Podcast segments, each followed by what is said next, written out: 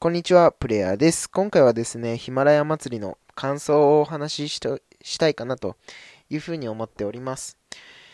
えっ、ー、と、ヒマラヤ祭りね、今回は初めて参加させていただいて、今回が2回だったわけなんですけれど、まあ、第1回の時はね、ちょっと僕はヒマラヤ時代を始めてなかったので、うん。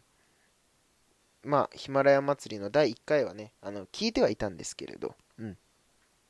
やっぱり第2回どうしよっかなって正直ずっと迷ってたんですよね。っていうのは、やっぱり参加される方々がみんなこうなんか再生数もすごく多かったりとか、フォロワーさんもすごく多かったりして、僕これ参加していいのかなとか思いながらね、まあ一応声かけさせていただいたら、あの、周平さんがね、もう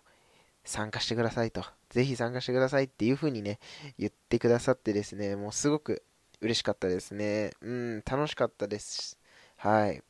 でね、やっぱりこう、ヒマラヤ祭りね、何が良かったかなって考えると、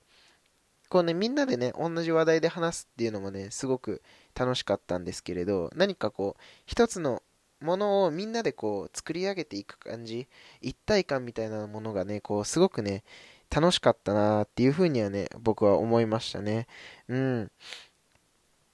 同じ配信でね、あの、同じ話題であの、いろいろなことを話すとね、やっぱり人それぞれのね、視点だったりとか感想っていうものがね、あって、それもね、こう、僕のね、学びの一つになったかなって思いますし、あ、この人はこんな風な感想を抱くんだとか、うん、またね、この人は違う感想を抱いてて、みたいな。ラジオの良さっていうものもね、やっぱり人それぞれだなっていう風に思ったので、すごくね、あの、このテーマもね、すごく喋りやすかったし、うん、あの、いろんな視点のね、話も聞けてすごくいいテーマだなっていうふうにはね、個人的には思いましたね。そしてですね、あの、高野菜もですね、まあ、参加させていただいてですね、あの、すごくお二人ともね、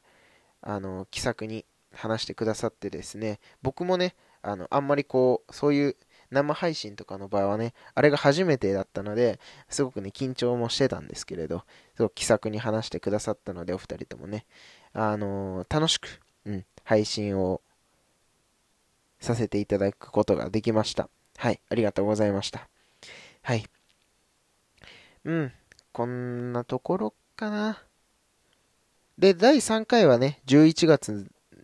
にあるみたいなので、まあ、そちらもね、ぜひ僕は参加させていただければいいかなと思いますし、まあ、第3回がね、始まった時には僕もね、何か協力できることはないかなって自分なりに探しながらですね、あの、行こうと思いますのでね、もし何か協力できることがあれば、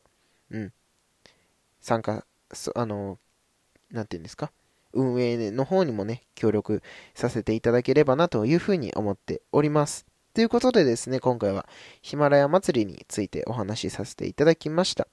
えー、まあ、最近はね、あのアニメの紹介とか、あんまりできてないんですけれども、まあ、もうちょっとしたら戻ってくると思いますのでですね、そちらも楽しみにしながら待っていていただければなというふうに思います。それではまた次のラジオでお会いしましょう。